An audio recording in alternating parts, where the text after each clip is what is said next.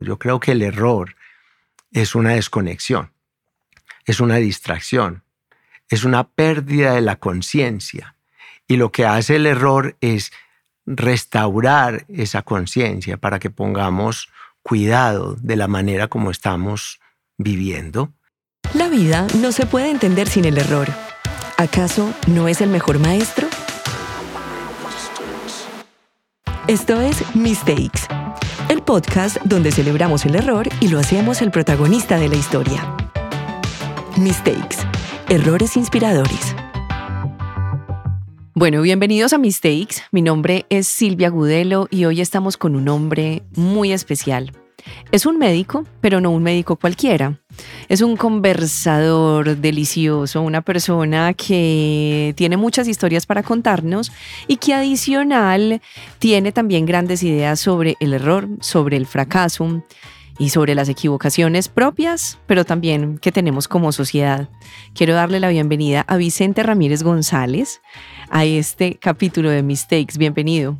Gracias Silvia, encantado de estar aquí contigo y poder transmitir este conocimiento que ya llevamos bastantes años aprendiendo de los pacientes, aprendiendo de la vida, aprendiendo del arte de sanar.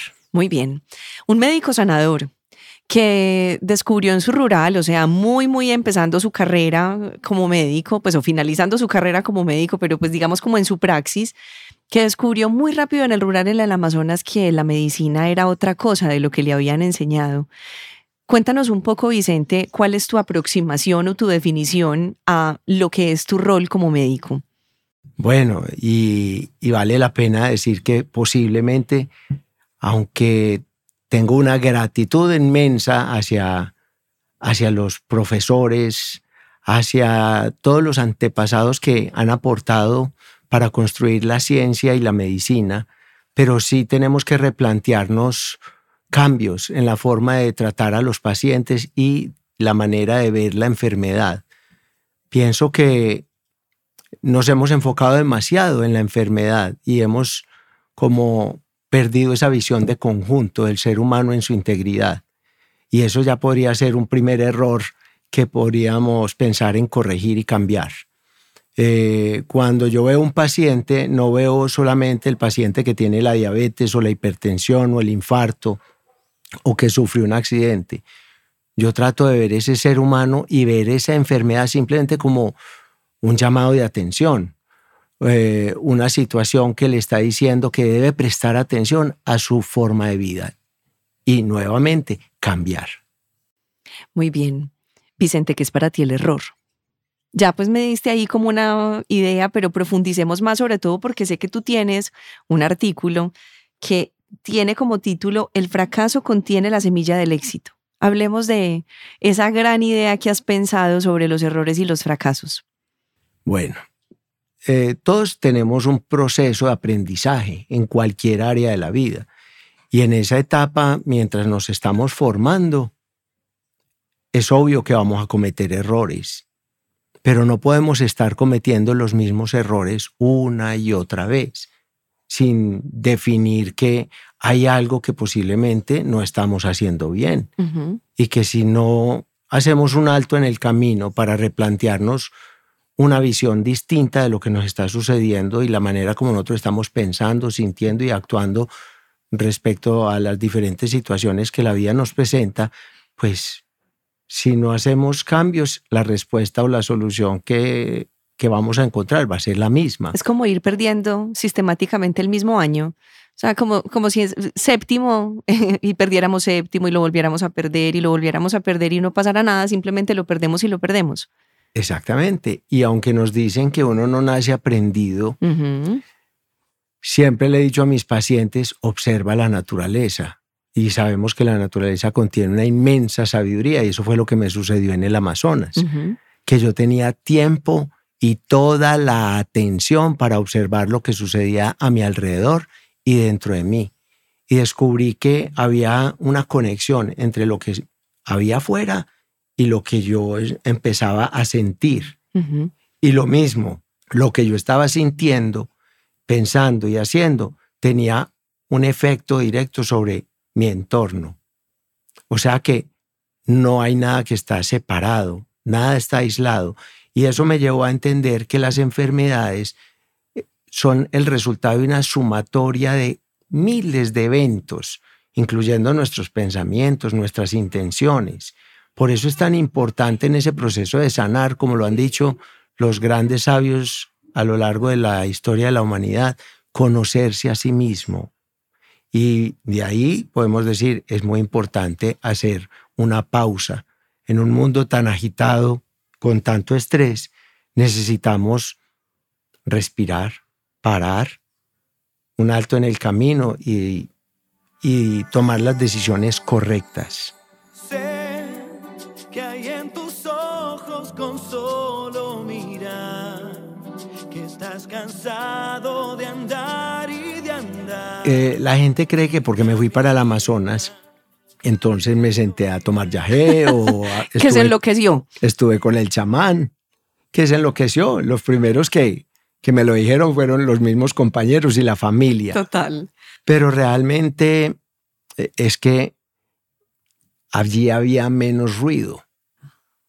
No habían tantas cosas a mi alrededor de las que lo distraen a uno. Yo creo que el error es una desconexión, es una distracción es una pérdida de la conciencia. Y lo que hace el error es restaurar esa conciencia para que pongamos cuidado de la manera como estamos viviendo. Y eso se ve reflejado en el mundo. Y ahí es donde vemos eh, los problemas del cambio climático, los problemas en las empresas, en los países. en los matrimonios. En los matrimonios, en la salud hasta que finalmente le, a veces le dicen algunos médicos al paciente, no, te ganaste la lotería, a ti te tocó esta enfermedad. ¿Cómo así? Entonces me gano las cosas malas y las buenas que no, yo no creo que en la inteligencia que hay en el cuerpo, en donde dos células se unen y empiezan a formar ojos, dientes, nariz, una cantidad de, de maravillas que puede hacer el ser humano, de un momento a otro simplemente cayó en el error y empezó a crear eh, cáncer, enfermedades autoinmunes, plagas. No. Pero entonces uno podría decir que toda enfermedad es un error en una persona. Eh, yo creo que la, las enfermedades tienen muchas causas, pero yo creo que la manera de curarlas sí es corrigiendo y entendiendo el sentido de nuestra vida desde un nivel mucho más profundo. Hace muchos años dije, el ser humano debe volver al alma para encontrar su verdad y desde allí sanar. Y eso parecía como una filosofía, como una frase muy bonita eh, y muy imposible de alcanzar. Y nosotros vemos cómo eh, todos los días las personas están encontrando en experiencias de meditación, una conexión con un nivel más elevado de conciencia. Algunos también lo pueden llamar con esa divinidad que hay en cada uno de nosotros. Y sí estoy seguro que en la medida que nosotros nos vamos conectando con Dios, distinto a lo que cada uno pueda tener de creencia respecto a lo que es Dios, incluyendo a quienes dicen que no creen en Dios. Pero esas personas les digo, y tú amas a tus hijos, y tú amas eh, lo que haces. Yo creo que Dios va muy de la mano del amor y no, y no tan solo del nombre de Dios. Entonces, si esa persona vive una vida, vive una vida de manera ordenada, respetuosa, pues independiente si dice creer o siente que cree o no en Dios, pero actúa de manera adecuada, pues se está conectando con ese con esa corriente de vida eh, maravillosa que yo digo que para mí es Dios. Y en esa conexión, en esa unirse con Dios desde esta, desde esta pequeñez que somos, es donde podemos encontrar también muchas formas de curarnos unos a otros y ayudar a otros a sanar. Vicente, ahorita dijiste algo que, pues, anecdóticamente te lo quiero preguntar sobre todo porque en retrospectiva es más fácil entender este proceso. Cuando tú llegas del Amazonas y llegas eh, con muchos de tus pensamientos completamente revaluados y con un nuevo enfoque de lo que iba a ser tu profesión, pues claro, empiezan los cuestionamientos. Además que estamos hablando de unos cuantos años atrás donde todos estos temas y estas tendencias pues sí que eran absolutamente desconocidas. ¿Cómo fue ese proceso de enfrentarte a un mundo tan tradicional, tan conservador, tan de la ciencia, tan pragmático, tan en blanco y negro. ¿Cómo viviste ese proceso tú? ¿Cómo, ¿Cómo afrontaste el hecho de sentirte señalado por todos, de sentirte enjuiciado? Porque pues más o menos eras el error, eras el error de la, de la norma. ¿Cómo se siente eso y cómo, y cómo lo superaste y cómo lo viviste y, y, y qué te ayudó a salir adelante desde ese propósito de vida? Bueno, eh, recordar es, es, es, muy lindo, es una época, tu pregunta me llevó a una etapa de la vida eh, llena de emociones eh, mixtas, ¿cierto? Em, Además eras jovencito. Sí, pero yo siempre, yo siempre recuerdo que cuando yo tenía una visión de algo, era capaz de lograrlo. Y eso eh, a veces lo usaba tanto para bien como para mal. Ok. Pero después fui entendiendo que ya como sanador tenía que elegir muy bien el camino, lo positivo y no lo negativo. Y esa es una dualidad del ser humano que está en todos. El bien y el mal está dentro de cada uno. Permanentemente. Eh, sí fue difícil por el ego, porque uno al principio está demasiado joven y cualquier comentario que uno sienta incómodo, negativo, uno se resiente, uno le duele, se desanima, eh, le da hasta temor enfrentar eh, todas esas críticas o ese, esos chismes y esas ideas. Pero hay algo que yo tenía una certeza cuando yo descubrí ese don de sanar, la certeza fue tan grande, tan absoluta, que yo no tenía la menor duda de que yo iba a seguir ese camino. Eso sí fue algo que... Revelador. Sí, ahí no había familiar, porque de hecho eh, la misma familia, o sea, usted estudió medicina y no se va a especializar. Y yo dije, no en lo que pensaba. Yo pensaba ser ortopedista. Eso, eso y, consulté por ahí. Y, se ha dicho de paso, ese sí que hubiera sido un error, ¿sí? Eh, persistir en esa terquedad o en esa obsesión o en esa idea. Y muchas veces confundimos la perseverancia y la tenacidad con la terquedad o, la, o el orgullo o la obstinación de, de una persona. No, uno tiene que luchar, pero al mismo tiempo escuchar.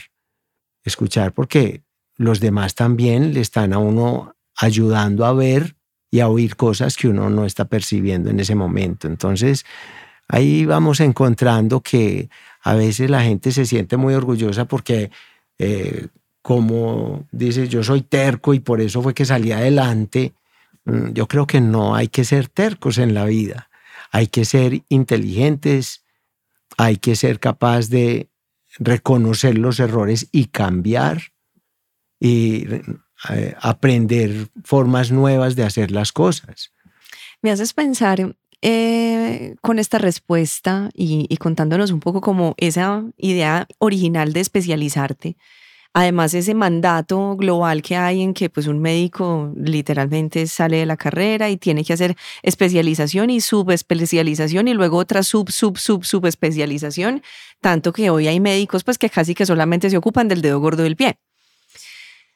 Y, y eso me hace pensar, por ejemplo, como en toda la teoría del pensamiento complejo de Edgar Morán, porque es como esta lucha tan permanente que tenemos en este mundo donde todo se ha vuelto tan hiper mega especializado que se pierde la concepción global de las cosas. Entonces casi que nos volvemos minúsculos y estamos solamente viendo una pequeñísima parte de algo que realmente tiene mayor complejidad. Hablemos de, hablemos de, esa, de esa relación sobre todo desde la medicina, donde ya hay una microespecialización y, la integralidad del ser humano.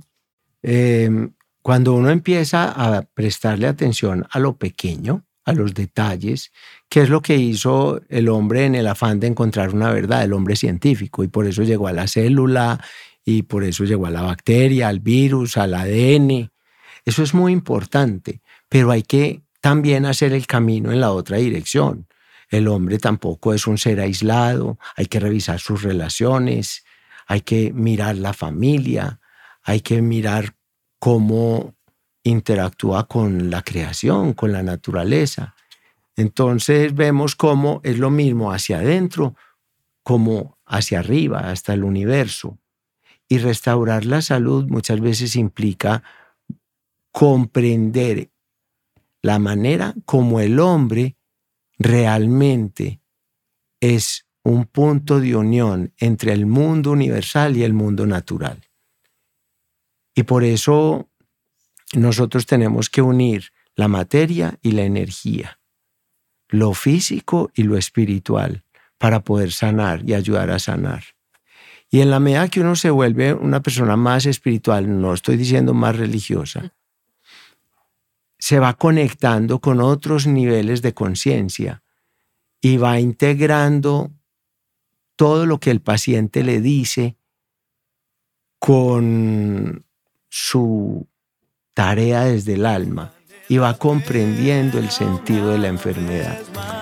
Saber que se puede, querer que se pueda, quitarse los miedos, sacarlos afuera. Todos tenemos conflictos, pero vamos tapando las cosas, las vamos llenando de, de cosas superficiales o materiales y no resolvemos lo importante.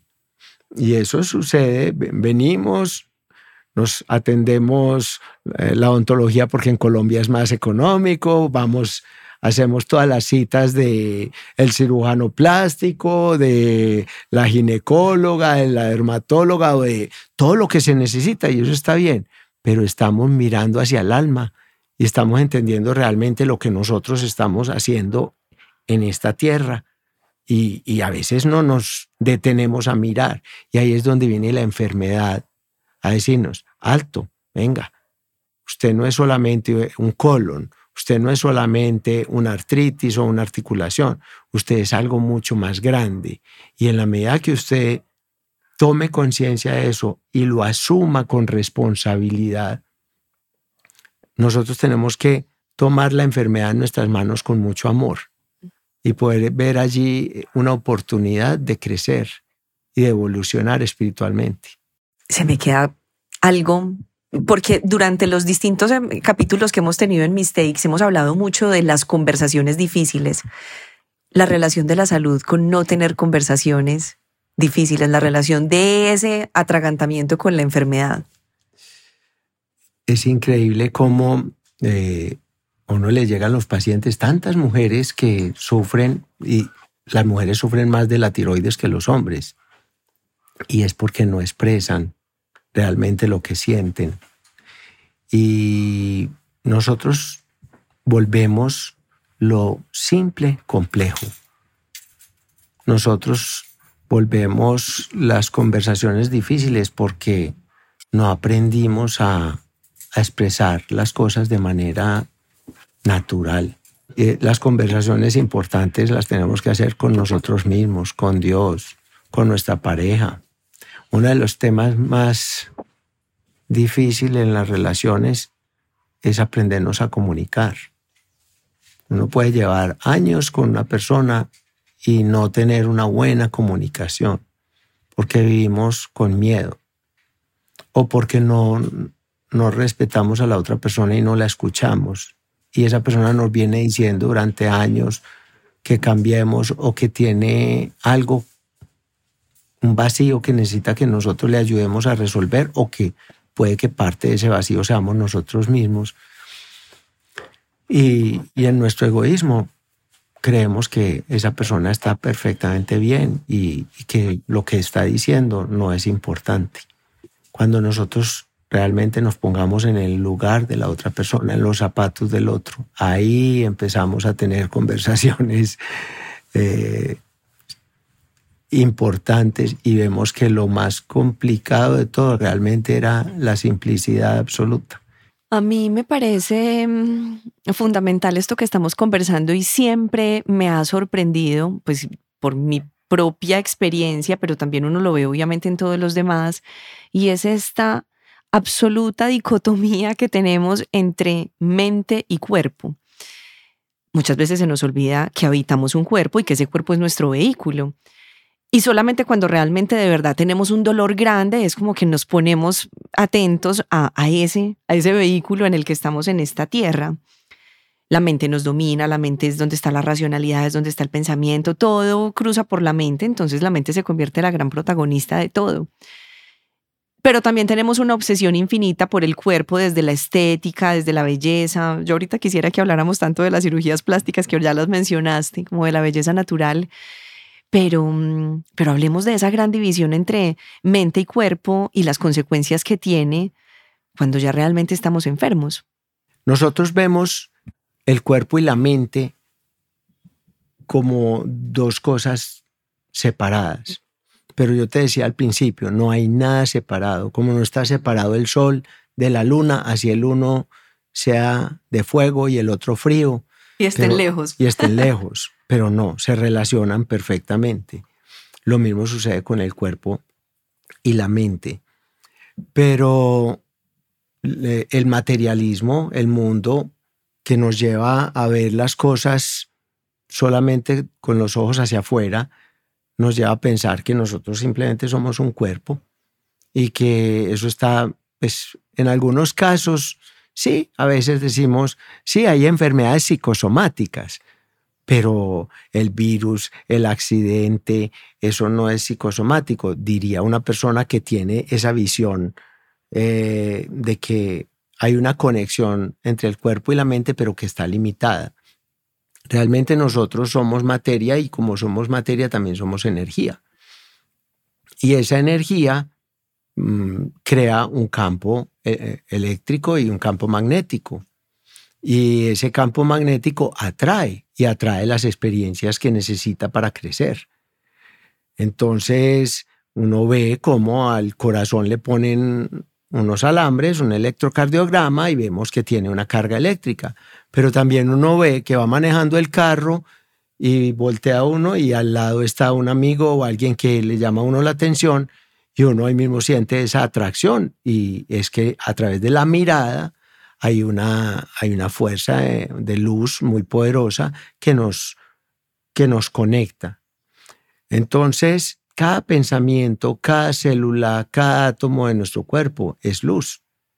Y esa luz eh, viaja a través de el sistema circulatorio, a través del sistema nervioso, a través de todas partes. Y nosotros tenemos que entender que en la medida que estamos alegres, estamos en paz, sentimos amor.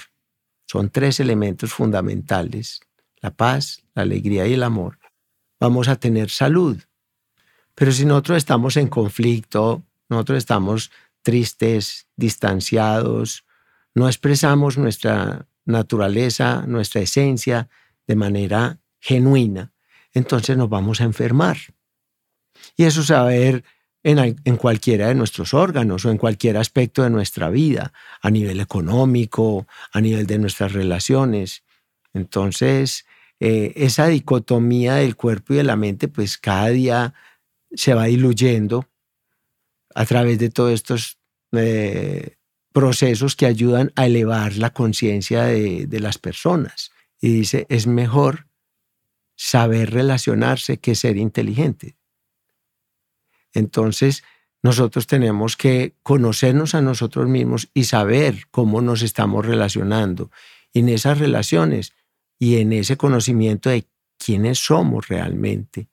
Nosotros sí somos una parte física, pero esa parte física es temporal y el momento de partir, pues el cuerpo tendrá que volver a la tierra, pero y nuestra parte espiritual, nuestra alma, tiene que seguir su proceso evolutivo. Por eso es tan importante conectarnos con un nivel más elevado de conciencia y desde el alma podemos sanar, podemos tomar la energía para transformar las células de nuestro cuerpo que han estado enfermas. Una de las cosas que no nos deja tener paz dentro de esos tres elementos que ahorita nos mencionaste, pues está también relacionada con los errores.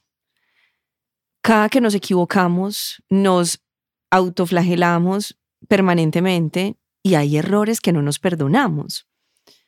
Entonces, ¿cómo lograr esa paz? ¿Cómo lograr esa paz cuando además vivimos con rabia, tenemos rencores guardados permanentemente, cuando las cosas no se nos olvidan, cuando nos autoflagelamos todo el tiempo, nos criticamos todo el tiempo, nos estamos comparando todo el tiempo. Entonces, ¿cómo lograr esa paz, Vicente, ese ejercicio tan difícil? Bueno, eh, difícil y no tan difícil, porque difícil es todo lo que uno ignora y fácil es lo que uno sabe. Entonces, todo es un proceso y uno tiene que empezar por las cositas más pequeñas, por las cosas en la cotidianidad. Obviamente que si a uno le pasa una tragedia en donde le hacen un daño bien grande en la vida de una persona, no quiero poner ejemplos cualquiera puede pensar en cosas graves. Va a ser muy difícil perdonar y va a tomar mucho tiempo, en, unos casos más, en otros menos. Pero si nosotros empezamos con cositas pequeñas a trabajar la paz a, a través de la respiración, yo creo que hay algo fundamental antes de todas las técnicas con las que uno puede encontrar paz, que son muchas, yo pienso que está la humildad. ¿Sí? Porque uno dice, eh, Dios mío, ¿y por qué me pasó esto a mí? Bueno, ¿y por qué no? ¿Ya? ¿Por qué no te puede pasar esto a ti? En la medida que nosotros reconocemos con humildad que estamos aquí por algún motivo y muchas veces no estamos aquí pues porque seamos perfectos. Estamos aquí porque algo tenemos que aprender y algo no hemos podido eh, superar y, y mientras nos resistamos hacer el cambio y a tomar conciencia y responsabilidad sobre cada uno de nuestros actos, cada uno de nuestros pensamientos, genera una vibración, deja una huella, es como un pensamiento, es una semilla. Y las semillas, tú ves, tú siembras una pequeña semilla en la tierra y con los años ves un inmenso árbol o una gran selva que empezó con una semilla. Lo mismo es la vida de una persona.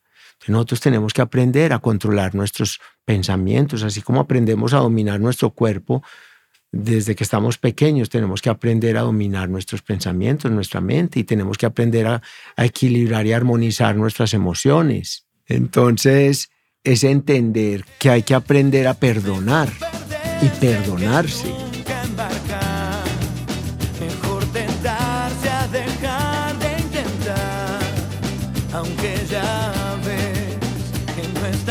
Sea, hay que ponerle tiempo, un límite a las cosas. Yo no me, puedo, no me puedo quedar toda la vida con rencor, no me puedo quedar toda la vida sintiéndome víctima, no me puedo quedar toda la vida... Eh, con rabia. Con rabia, eh, mirando en los demás eh, los como por fuera la causa de todo mi mal, ¿no?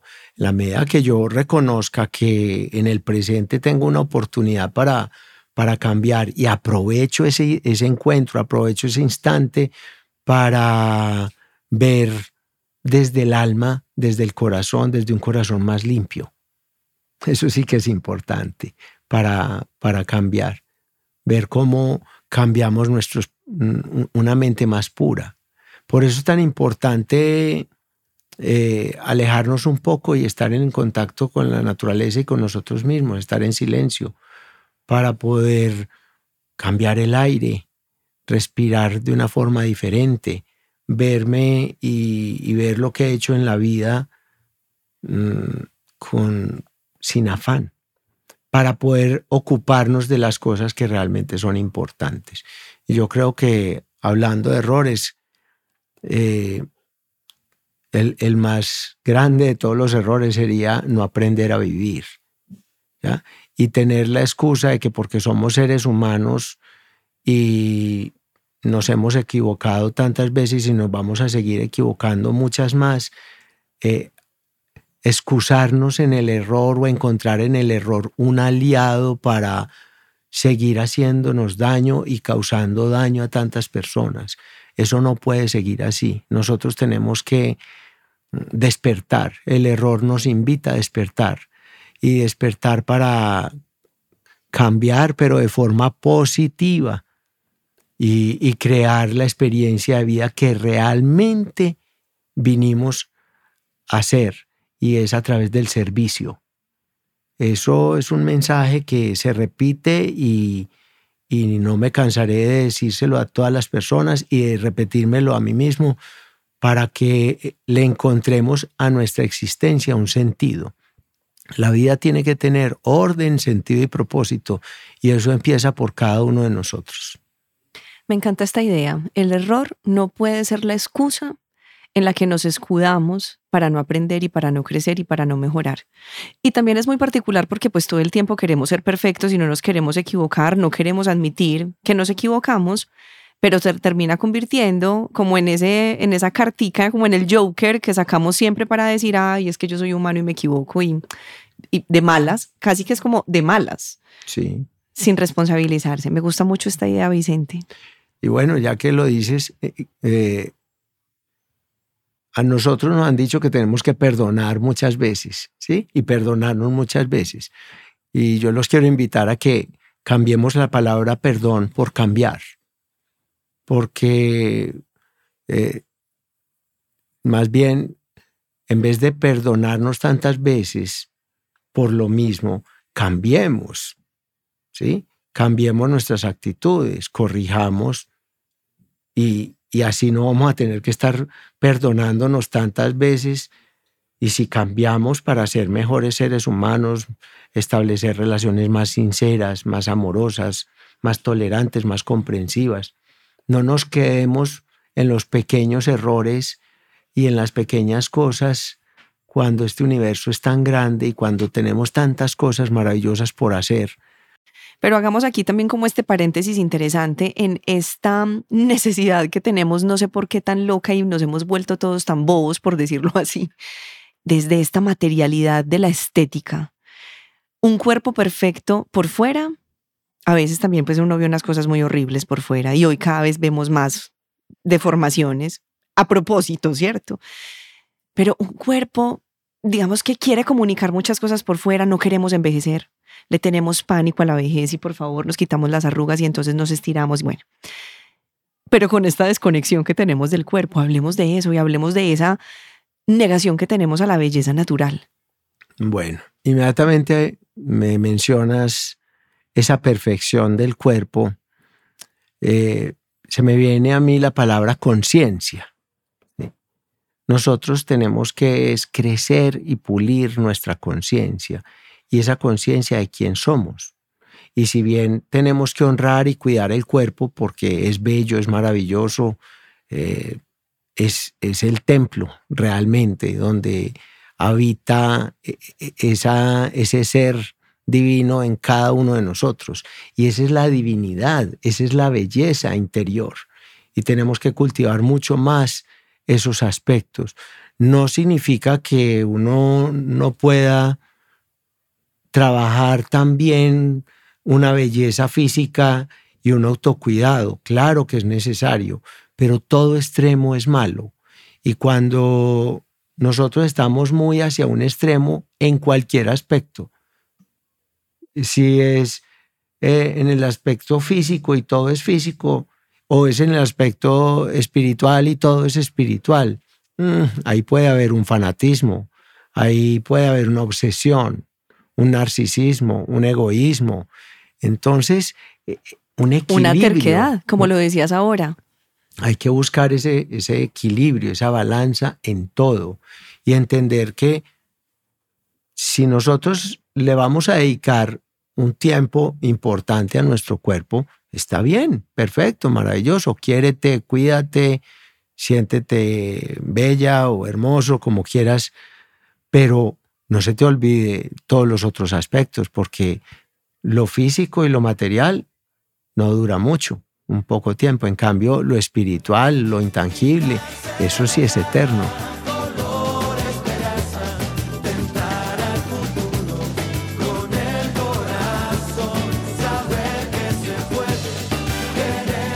Vicente, pues tengo que aprovecharte porque permanentemente estás viendo pacientes, porque pues has estado conectado con la salud de las personas mm, por muchos años.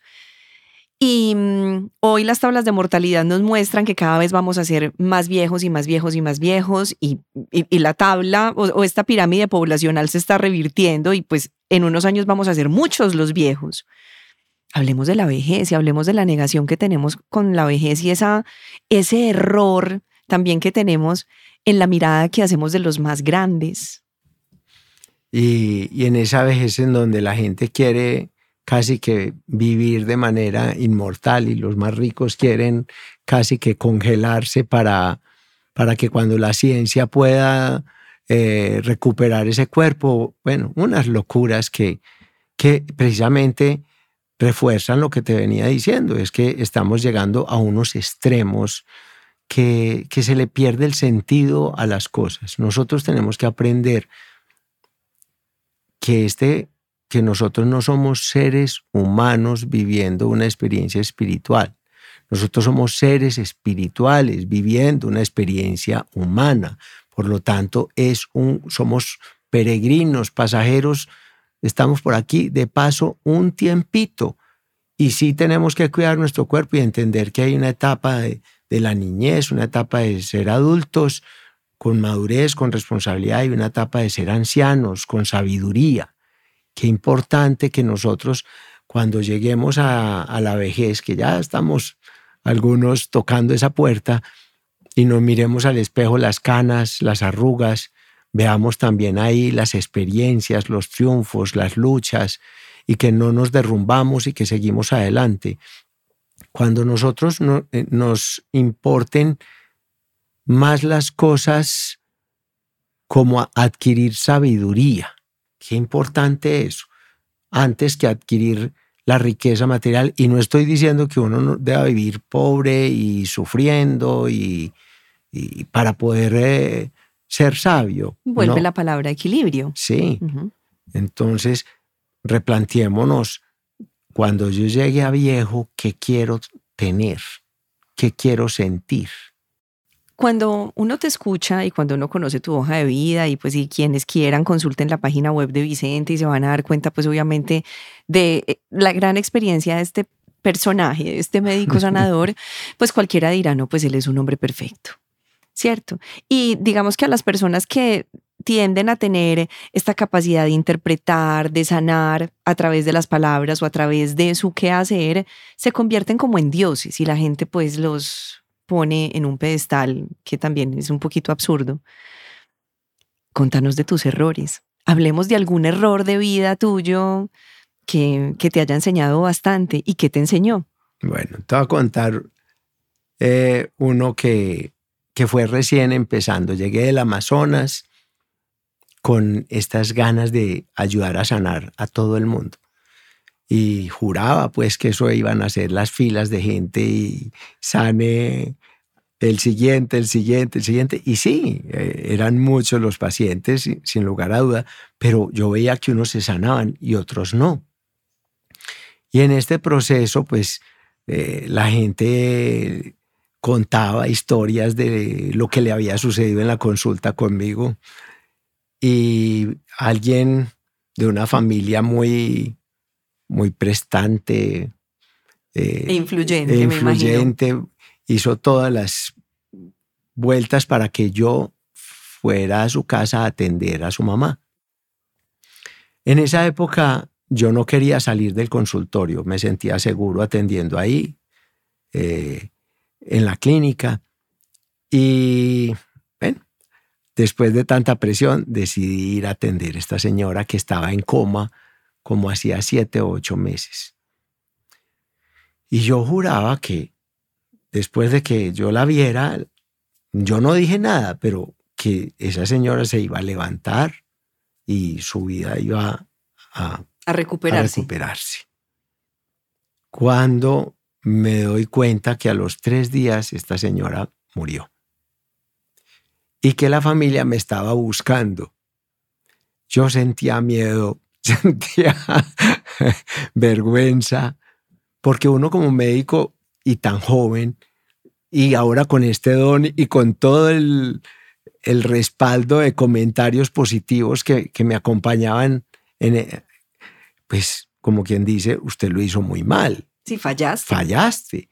Yo, me tocó pues poner la cara y, ver y esta familia me entrega una, una tarjeta con una frase bellísima y me dijo, mm, doctor Vicente Ramírez, usted hace unos días visitó a mi señora madre en el lecho enfermo, de enferma, y a través de sus manos ella falleció al tercer día. Gracias porque morir también es sanar. Me quitó un peso de encima, me dio una lección de humildad, con quien dice, tranquilo, usted simplemente va a ser un instrumento para que la vida siga su curso. Dame más para que te bajemos de ese pedestal. Sí. A ver, y yo creo que a la gente le preguntan muchas veces, si usted pudiera volver a vivir ¿qué cambiaría? Y, yo veo que todo el mundo dice, yo no cambiaría nada porque todos los errores, todas las experiencias que viví eh, me han llevado a ser quien soy. Pero si yo soy sincero, yo sí cambiaría algunas cosas. Eh, fui muy ojicontento y enamorado. ¿Sí? Y, me quería casar joven. Y tuve muchas novias, demasiadas para mi gusto, diría yo. Y durante mucho tiempo se terminaban los noviazgos. Y uno en su egoísmo, en su orgullo, en su vanidad dice, no, es que esta me terminó por esto, esta es que no quiso, esta se consiguió otro mejor, en fin, cualquier cosa, pero el problema lo tenían ellas, no yo, en principio. Pero ya después de que ya el número era bastante alto, yo no podía seguir pensando que siempre ellas eran las que tenían el error. Y empecé a mirarme la forma como me comportaba, la forma como establecía las relaciones, cuáles eran las prioridades, qué era lo que yo estaba buscando Dije, Vicente, tenés que cambiar y tenés que comprometerte de verdad a amar. Todo en la vida es voluntad. Y para cambiar los errores se necesita humildad, conciencia y voluntad para aceptar lo que tenía que hacer. Y, y, es ver a la mujer de una forma diferente, darle el valor que se merece. Eh, pedirles perdón por el dolor que les causé y perdonarme yo porque no me estaba valorando y no me estaba queriendo porque finalmente al primero que uno le causa daño no es al otro, es a uno mismo. Y encontrar en esa aceptación de esa verdad más paz y más claridad. Y esa claridad me llevó a encontrar a la persona que hoy en día me acompaña y que hace que mi vida tenga más alegría y que ese compartir con ella me lleve a poder ser un mejor sanador y, y hacer equipo con ella en el trabajo y todo lo que hacemos juntos.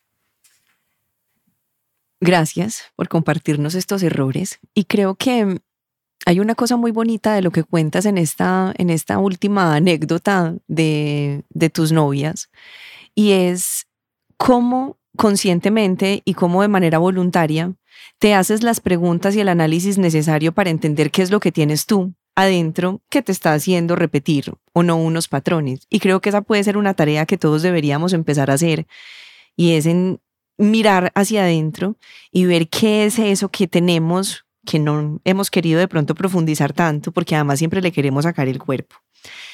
Yo mm, tomé por aquí unas noticas de algunas de las cosas que dijiste y quiero despedir este episodio em, trayéndolas nuevamente como a manera de conclusión. Pues la primera es que no tenemos en cuenta el conjunto y estamos siempre mirando todo como en fractales, en pedacitos pequeños, así como los médicos que hoy están sub, sub, sub, sub, sub, sub, sub especializados. El ruido nos distrae y el error es una distracción. Eso me parece absolutamente revelador. Paz, paz, alegría y amor. Tres elementos básicos para la salud. Vivir la vida con humildad, el error no puede ser la excusa para no cambiar y aprender lo que debemos aprender. Y todo en la vida es voluntad. Vicente, gracias por acompañarnos y gracias por darnos esta lección desde tu ejercicio al servicio de la medicina sanadora de cómo hoy como personas y como sociedad cometemos errores en la forma de vida que tenemos. Y la ñapa es que le quiero dedicar este podcast a esa mujer que me acompaña hoy en día, Natalia Márquez Cavid, mi esposa. Síguenos en Instagram en mistakes-latam, en LinkedIn Mistakes Errores Inspiradores y por supuesto en las demás plataformas y redes sociales. Takes, Errores Inspiradores. Conduce Silvia Agudelo. Una iniciativa de Heart, Marcas Más Humanas. Produce expertaudiobranding.com.